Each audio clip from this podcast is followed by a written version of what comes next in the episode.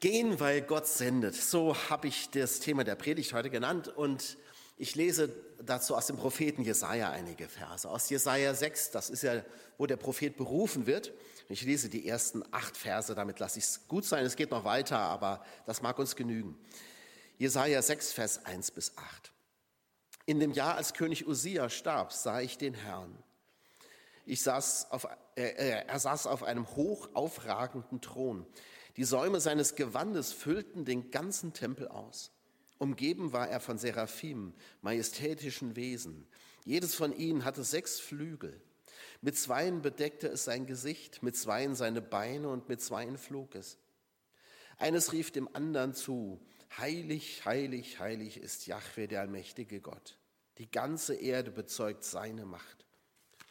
Von ihrem Rufen erbebten die Fundamente der Tempeltore und das ganze Haus wurde mit Rauch erfüllt. Da rief ich, weh mir, ich bin verloren. Ich habe den König gesehen, Jahwe, den allmächtigen Gott. Und ich habe doch besudelte Lippen und wohne in einem Volk, das durch seine Worte genauso besudelt ist.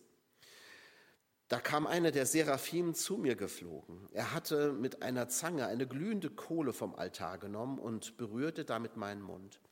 Er sagte, die Glut hat deine Lippen berührt. Jetzt bist du von deiner Schuld befreit. Deine Sünde ist gesühnt. Dann hörte ich die Stimme des Herrn. Er sagte, wen soll ich senden? Wer ist bereit, unser Bote zu sein? Da sagte ich, ich bin bereit. Sende mich. Gehen, weil Gott sendet. Gott sendet seine Leute aus. Die haben ja einen Auftrag. Das ist auch, wie man sieht, im Alten Testament ja schon so. Und im Neuen Testament genauso. Da, wo Jesus den Jüngern begegnet, sendet er sie auch, der Auferstandene. Und hier werfen wir nochmal so einen Blick auf den, der uns sendet. Ist ja auch wichtig, dass wir das wissen. In wessen Auftrag sind wir denn überhaupt unterwegs? Wer ist denn der, derjenige, der uns aussendet? Und na klar, das ist der heilige Gott, das wissen wir. Das kann ja nur Gott sein.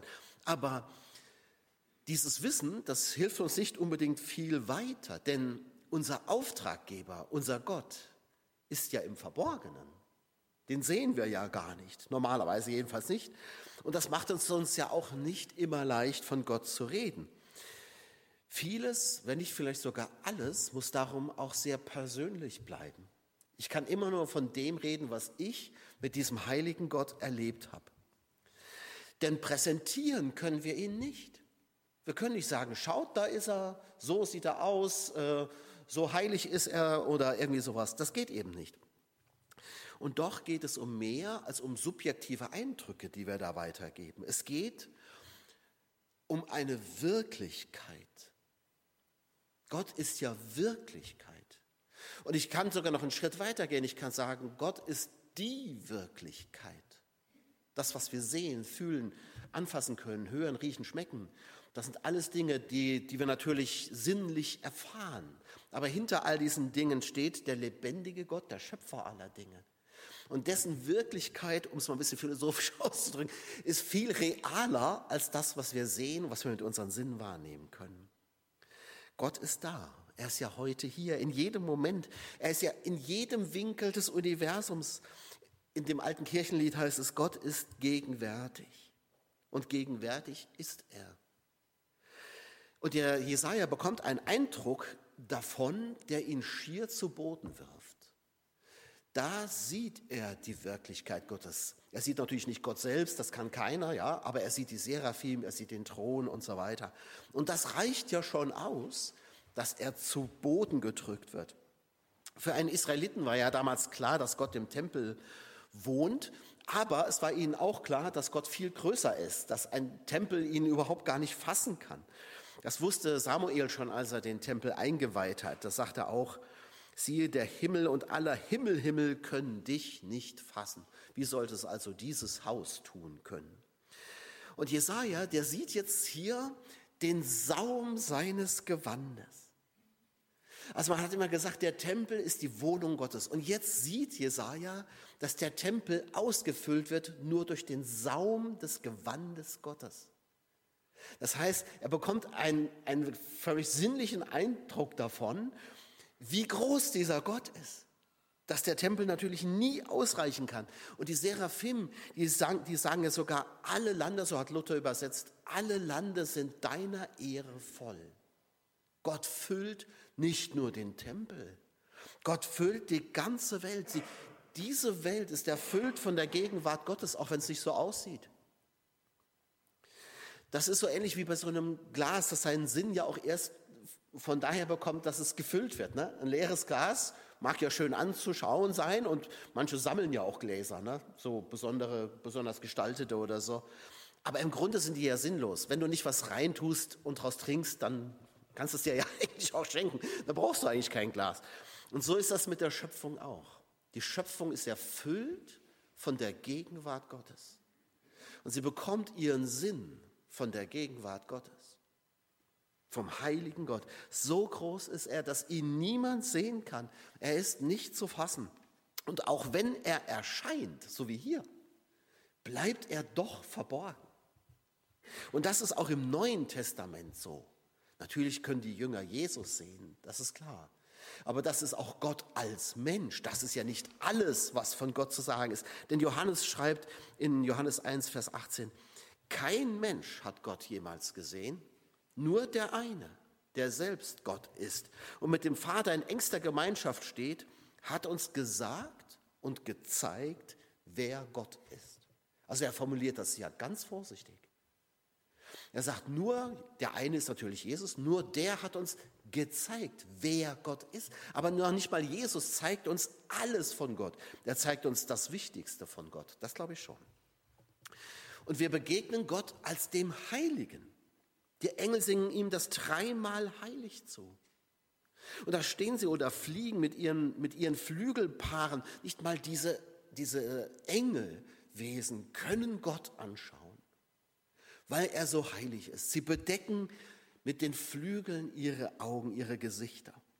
Auch für sie bleibt Gott unanschaulich im wahrsten Sinne des Wortes. Sie sind von Kopf bis Fuß nicht in Liebe eingehüllt, sondern in Flügel eingehüllt. Das Wort Saraf, äh, wo das äh, Wort Seraphim herkommt, das bedeutet übrigens brennen. Das heißt, Martin Buber hat auch übersetzt, das sind Brandwesen, also feurige Wesen. Man weiß gar nicht so recht, wie man sie sich vorstellen soll. Vielleicht ist das auch gar nicht so wichtig, dass wir das wissen, wie die genau aussehen, sondern wichtig ist, was sie tun. Sie singen Gott das dreimal heilig zu. Heilig, heilig, heilig. Das ist unser Gott. Das ist unser Auftraggeber. Das ist er. Der scharf zu unterscheiden ist von allem Profanen.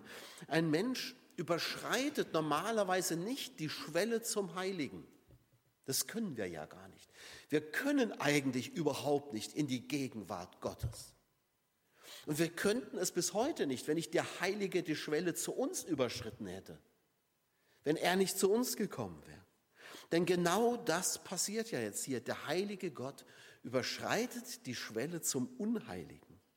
Und für Jesaja ist das nicht die Stunde des größten Glücks, sondern die, er meint, es ist die Stunde seines Todes. Wehe, ich vergehe, sagt er. Oh, das reimt sich ja sogar. Also, ähm, er, er sagt, das hebräische Wort heißt eigentlich sogar gleich machen. Also er hat das Gefühl, er wird dem Erdboden gleich gemacht. Und das sollte uns zu denken geben. Im Alten Testament haben die Menschen noch ein ganz starkes Empfinden für die Heiligkeit Gottes. Und ihnen ist irgendwie noch viel mehr als uns heute klar, dass man diesem Gott nicht einfach so begegnen kann. Das geht nicht. Noch nicht mal die, der höchste Priester darf das. Der darf ja nur einmal im Jahr ins Allerheiligste, wo, wo man sich immer vorgestellt hat, das Tag Gottes. Mir scheint so manchmal in unseren Köpfen so eine Vorstellung von Gott zu schwirren, die ihn so sich vorstellt wie so einen wilden Tiger und Jesus ist so eine Art Dompteur, der diesem Tiger den letzten Zahn gezogen hat und seitdem ist Gott irgendwie besänftigt und ist, ist, so, ist so ein harmloses Wesen, mit dem wir irgendwie umgehen können. Aber das ist nicht so. C.S. Lewis war es, glaube ich, der mal von Gott gesagt hat, er ist wild, wissen Sie? Das heißt, er wollte damit sagen, er ist unzähmbar, er ist den kriegst du nicht eingebaut in deine Gedanken und Pläne, den, den, den zähmst du nicht. Vor der Heiligkeit Gottes geht jeder Mensch in die Knie. Ich verspreche euch, solltet ihr jemals in eurem Leben eine ähnliche Begegnung mit Gott haben, wie es Jesaja hier sie hatte, es wird euch nicht anders gehen. Da gehen wir in die Knie. Und dieser Gott, dieser heilige Gott, ist unser Auftraggeber. In Jesus hat er sich offenbart. Es gibt natürlich noch mehr zu sagen über diesen Gott. Jesus hat uns gezeigt, dass wir ihn Abba nennen dürfen, Papa. Den dreimal heiligen Gott dürfen wir Abba nennen. Das ist was Besonderes. Aber heute, heute soll, wollen wir mal die Heiligkeit Gottes betrachten. Damit es nochmal klar wird, mit wem wir es zu tun haben. In manchen Synagogen steht an der Stirnwand, bedenke, vor wem du stehst. Bedenke, vor wem du stehst, vor dem heiligen Gott. Er ist der König der Welt und er ist unser Auftraggeber. Und er beauftragt unheilige Menschen. Auch das wird ja hier so deutlich. Und wir haben es eben schon mal so gehört, die ähm, Ingeborg hat es eben schon mal so angeschnitten. Vielleicht hast du auch diesen Gedanken, wer bin ich eigentlich? sollte Gott mich auch beauftragen. Aber womit denn um alles in der Welt? Was könnte ich ihm schon bringen? Und das ist auch die Frage, die Jesaja sich stellt. Er weiß genau, er hat überhaupt nichts zu melden. Luther hat noch übersetzt, ich wohne, ich bin ein Mensch von unreinen Lippen und wohne in einem Volk von unreinen Lippen. Hier steht besudelt. Ist eigentlich auch nicht schlechte Übersetzung, finde ich. Also, was, wer bin ich, dass ich Bote sein könnte oder dass ich überhaupt diesem Gott begegnen darf.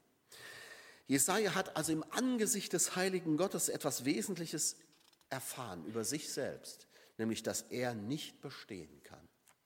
Das kann er gar nicht. Und das könnten wir auch nicht. Wenn Jesus Christus nicht für uns am Kreuz gestorben wäre, könnten wir nicht bestehen vor dem heiligen Gott.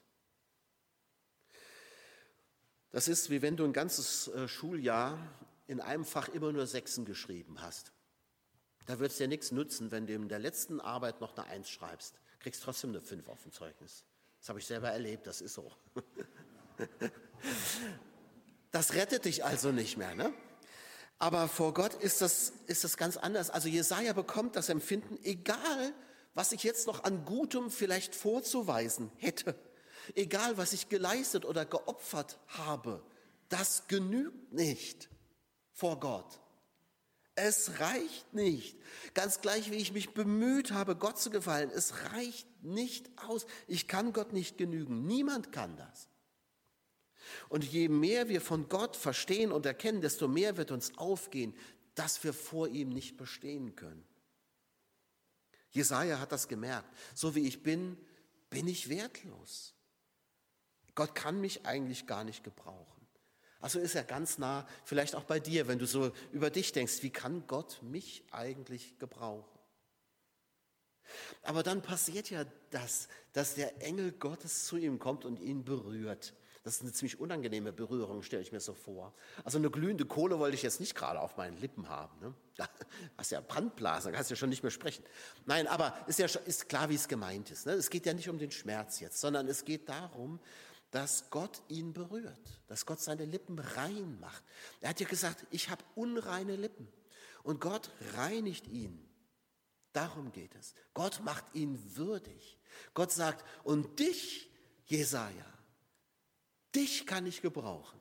Genau dich, der du von dir sagst, ich bin eigentlich völlig unbrauchbar. Genau dich kann ich gebrauchen. Und dich rüste ich aus, dich mache ich rein. Das ist doch wunderbar. Vielleicht fragst du dich ja das auch. Wie kann Gott mich eigentlich gebrauchen? Und Gott hat so viele Ideen, so viele Möglichkeiten, dich zu gebrauchen. Vielleicht, du bist jetzt kein Jesaja, bin ich ja auch nicht. Ne? Aber ich bin eben der Martin. Und Gott hat mir Dinge mitgegeben, die ich kann. Und die ich für ihn einsetzen kann. Und er hat mir andere Dinge gegeben als dir. Zum Glück. Das wäre ja furchtbar, wenn wir alle dieselben Gaben hätten. Er hat dir etwas gegeben. Vielleicht ist es für dich nicht die, die Gabe, reden zu können, hier vorne zu stehen und eine Predigt zu halten.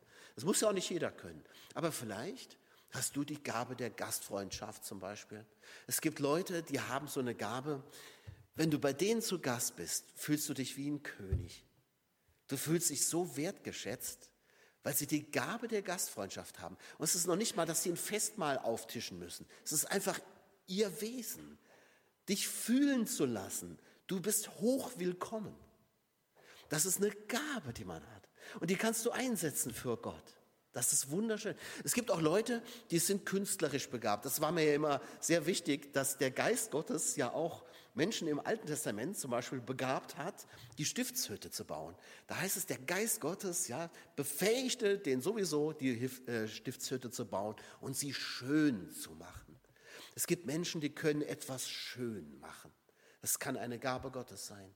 Und vielleicht ist das dein Auftrag, Dinge schön zu machen. Einen Gottesdienst, eine Feier, was weiß ich was. Oder etwas zu gestalten und das in den Dienst Gottes zu stellen. Oder du bist ein Handwerker. Die braucht man ja auch. Die Stiftshütte muss auch gezimmert werden. Ne? Da hilft jetzt alles nichts. Da hat der eine hat eine schöne Idee, aber wenn du keinen hast, der es macht, dann, dann bleibt es eine Idee. Ja? Also es muss auch Leute geben, die es ausführen. Oder Leute, die eher so strukturiert sind, die für Ordnung sorgen können oder die, die so im Organisatorischen gut sind. Es gibt so vieles, was du einsetzen kannst. Im Organisatorischen bin ich total schwach zum Beispiel. Bin immer froh, wenn es Leute gibt, die, die das gut können, ja? das, weil das ist gar nicht meine Stärke, wirklich nicht. Gott kann dich gebrauchen. Das will ich dir sagen. Und er berührt auch dich, was auch immer an dir, um dich zu gebrauchen. Und wenn du den Eindruck hast, wer bin schon ich, dann bist du genau der Richtige. Dann sagt Gott zu dir, dich will ich. Genau weil du so fragst. Weil du nicht sagst, Gott hat ja Glück, dass er mich auch noch hat, damit er, damit er mit mir was Tolles bewegen kann. Nein, er gebraucht die Demütigen. Er gebraucht die, die wissen, dass sie auf Gottes Hilfe angewiesen sind. Und wenn du das bist, ja, herzlich willkommen.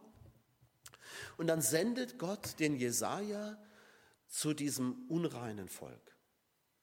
Wir unheiligen Menschen, wir werden von Gott gesandt in ein unheiliges Volk. Das ist so.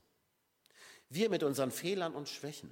Und das muss so sein, weil diese Welt voller Fehler und Schwächen ist. Wenn Gott vollkommene Menschen senden wollte, dann würde er erstens keinen finden und zweitens wäre das auch gar nicht so gut.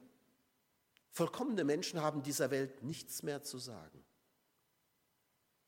Vollkommene Menschen, zu denen, wenn es sie gäbe, zu, zu, denen würde man aufschauen, zu denen würde man sagen, oh, so würde ich auch gerne mal sein. Aber was wollen die denen sagen, die immer scheitern? Die könnten das gar nicht begreifen, was es heißt, zu scheitern, was es heißt, Angst zu haben, was es heißt, sich wertlos zu fühlen oder was weiß ich. Ne? Das musst du selbst gespürt haben. Und deswegen ist das wichtig, dass Jesaja erstmal kapiert, dass er auch ein Sünder ist. Das muss er erstmal gespürt haben. Und er muss erstmal gespürt haben, wie sich das anfühlt, wenn Gott einem vergibt. Wenn Gott einen Menschen reinigt, nur dann kann er gehen. Wir gehen alle als Sünder in diese Welt und wir gehen zu Sündern. Und genauso muss es sein, dass wir bloß nicht uns die, die Nase erheben über irgendeinen Menschen.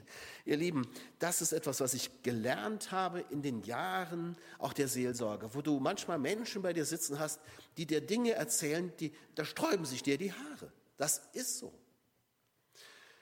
Aber ich habe begriffen, ich bin nicht einen Deut besser als irgendeiner von denen, die bei mir in der Seelsorge sind. Das bin ich nicht. Ich bin genauso ein Sünder wie der oder die. Und das hat mir wirklich geholfen, vorurteilsfrei und urteilsfrei diesen Menschen zu begegnen. Denn sonst kann ich ihnen nicht helfen. Das kann ich dann nicht. Als Perfekter geht das nicht. Wir unheiligen Menschen sind gesandt in eine unheilige Welt, in diese Welt, wie sie nun mal ist. Da ist unser Auftragsort. Und ihr Lieben, lasst uns doch auch mal überlegen, wie wir das eigentlich anstellen wollen. Aber vielleicht nicht heute. Das tun wir ja auch immer wieder. Diese Frage stellen wir uns als Gemeinde. Wie können wir, wir das Evangelium zu den Menschen in unserem Umfeld bringen? Aber heute lasst uns nochmal auf uns selbst besinnen und mal gucken, wie stehst du vor Gott? Was ist der heilige Gott für dich? Wo kann er dich gebrauchen? Lasst uns noch einmal gemeinsam beten und ich bitte euch, dass ihr dazu aufsteht.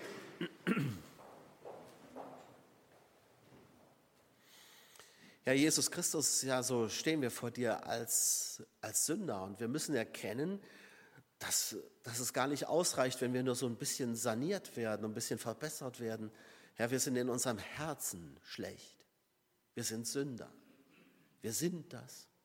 Wir tun nicht nur Sünden. Und trotzdem bist du der Heilige bei uns. Herr Jesus, wir bekennen, niemals hätten wir das geschafft, zu dir zu kommen. Aber du bist zu uns gekommen am Kreuz. Herr Jesus, das, das lässt uns ja eigentlich verstummen und bekennen, wir brauchen deine Vergebung. Danke, dass du sie uns gewährt hast. Und es lässt uns, Herr, anbeten. Du bist unser Heiland, unser Erlöser. Du bist der Heilige und du allein, so wie wir es in den Liedern gerade auch gesungen haben. Und wir bitten dich, hilf uns, unsere Herzen immer wieder auf dich auszurichten, dass wir dich loben und ehren mit unserem ganzen Leben. Amen.